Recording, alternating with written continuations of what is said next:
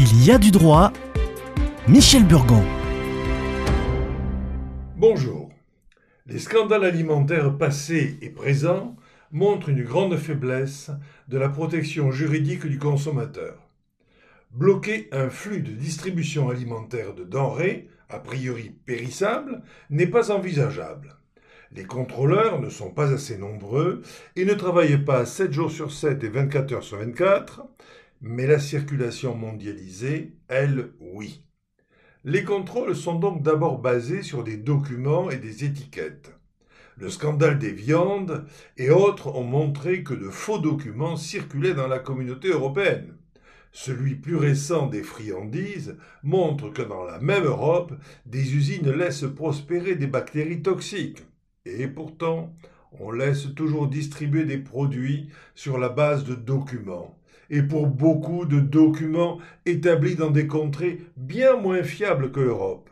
D'ailleurs, l'examen des procédures et la jurisprudence fait aussi apparaître un souci de protection commerciale peut-être plus efficace que celui de la protection sanitaire. Le scandale de la viande est une pure fraude, mais il n'y a pas eu d'intoxication. Une marchandise banale comme le café n'est contrôlée que s'il prétend être bio, et seulement occasionnellement. Les contrôles sur les contrefaçons d'huile d'olive ou autres produits à qualification valorisante protègent plus la concurrence que la santé. Alors, pourquoi faire circuler des aliments? Comment croire pouvoir impressionner par des sanctions des agriculteurs indiens, par exemple, qui arrosent de chimie toxique les graines de sésame utilisées dans les pains de fantaisie?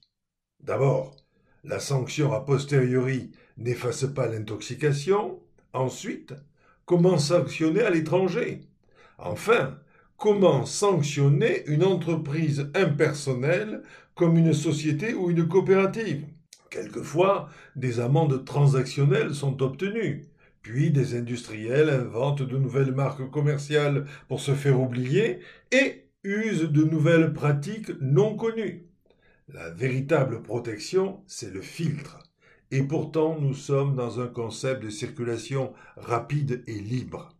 La crédibilité des autocontrôles des industriels n'est pas une réglementation sérieuse. Les scandales du Dieselgate ou des engrais agricoles montrent que le système européen n'est pas crédible. Comment ose-t-on croire aux contrôles effectués dans des pays mal administrés? La défaillance légale et administrative est patente. La sanction a posteriori ne protège pas a priori. Cela vaut pour la sécurité alimentaire comme en d'autres contextes, ainsi les armes en vente libre, ou la libre circulation de personnes n'ayant pas les mêmes standards de respect de vie que les nôtres. Alors, buvez et mangez local. Vous saurez ainsi mieux contrôler ce que vous ingérez et vous aurez aussi la satisfaction de ne pas contribuer au développement des transports. Et cet été, lisez, relisez l'éloge des frontières par Régis Debray. À la semaine prochaine et consultez le site de l'émission.